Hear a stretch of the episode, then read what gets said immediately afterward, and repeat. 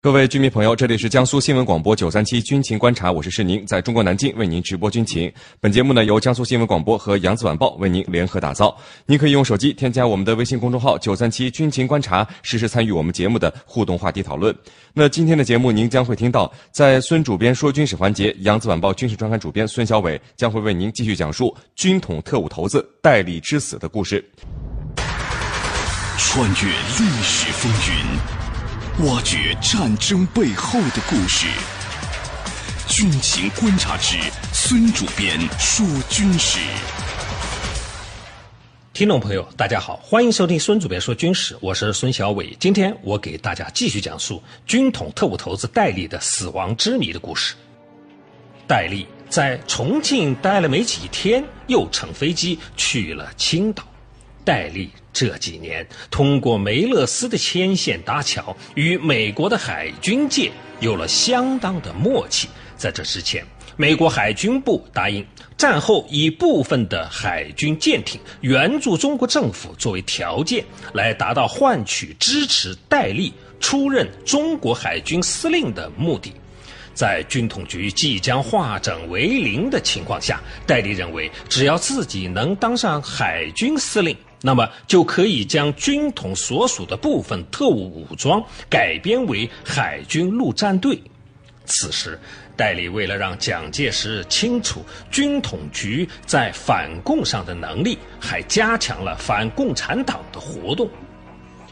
戴笠日夜在外巡视，久不肯回重庆，却有借故躲避八人小组会议的目的。他想通过这段时间的努力，为军统局寻找个好的结果，甚至想让蒋介石在撤销军统局的问题上能回心转意。但戴笠最终是错了，他所有的努力全部白费了。现在是上有蒋介石紧追不放，下有宣礼皇的联手算计，戴笠觉得被人困在了。铁笼子里是无计可施。这天晚上，戴笠在住房的内室召见了文强。当他拿出蒋介石的电文和毛人凤的附注给文强看后，内心里的冤屈和不满一下子涌了上来。戴笠对文强说：“我辛辛苦苦啊，在外面奔波劳累。”一心为的是国家和校长，想不到啊，会有人乘机搞鬼，落井下石，想端我的锅。哎，同事超哥实在是欺人太甚，请你给我拟一个复电，就说我处理平津宁沪的肃奸案件事关重要，无人。可以代理，请宽限半月，才能反狱面成一切。同时啊，还要表达对宣铁武、李世珍、黄征武他们搞鬼一事的意见，但是措辞要委婉一些，不要露出与人争长短的痕迹。复电稿拟好以后，还是先教我看一看，然后再。拍发之后，戴笠还特别关照文强，此事只许你一人知道，其他人要保密。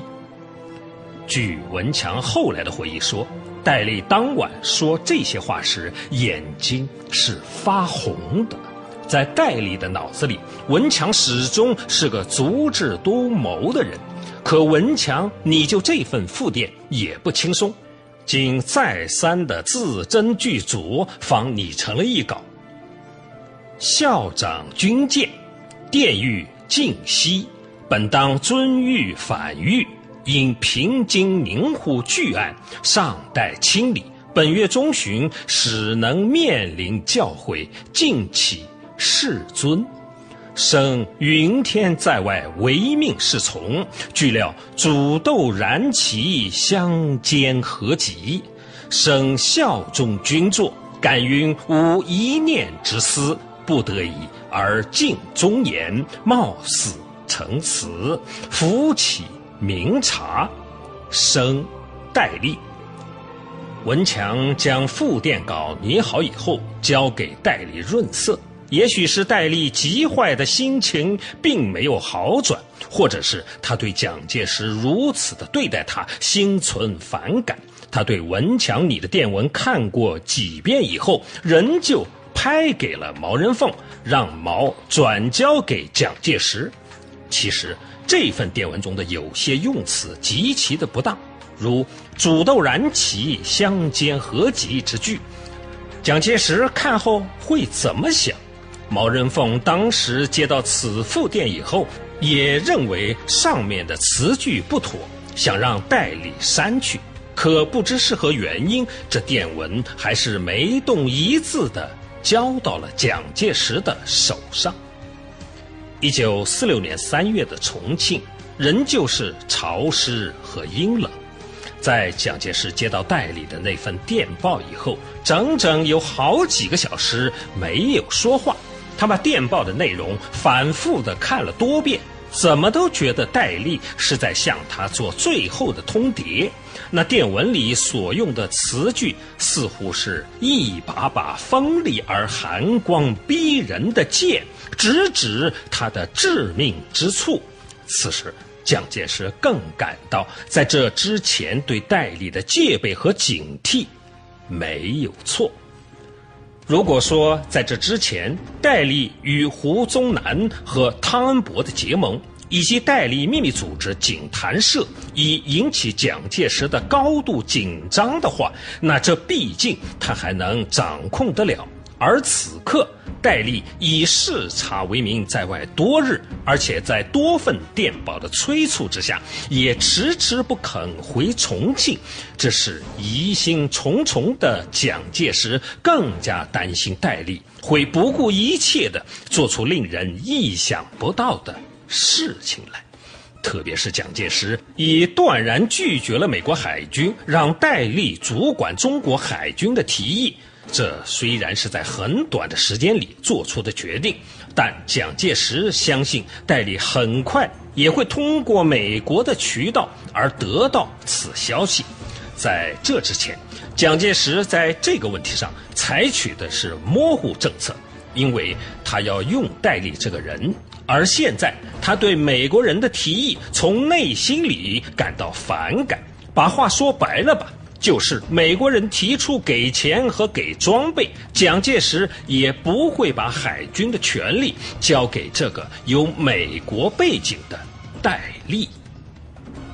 好，今天的孙主编说军事就说到这儿，我是孙小伟，在明天的同一时间，我将给大家继续讲述刚才的军事故事。